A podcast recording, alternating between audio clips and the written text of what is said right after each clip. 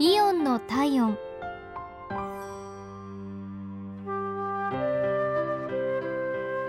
今日はイオン幕張店のお客様からのお便りです。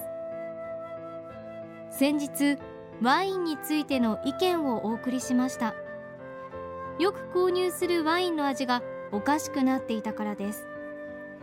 早速ご担当の方からご連絡をいただき味の変化も中身の変更もない。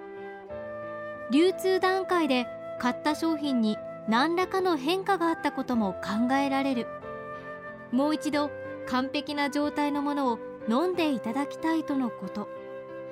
レシートもないのでお断りしましたが品質には自信があります。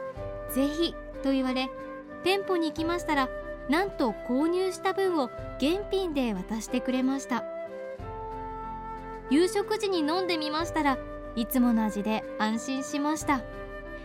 もしあの時ご担当の方がもう一度飲んでくださいと渡してくれなかったら二度とこのワインを購入することはなくなっていたと思います。人生の楽しみが増えました。ありがとうございます。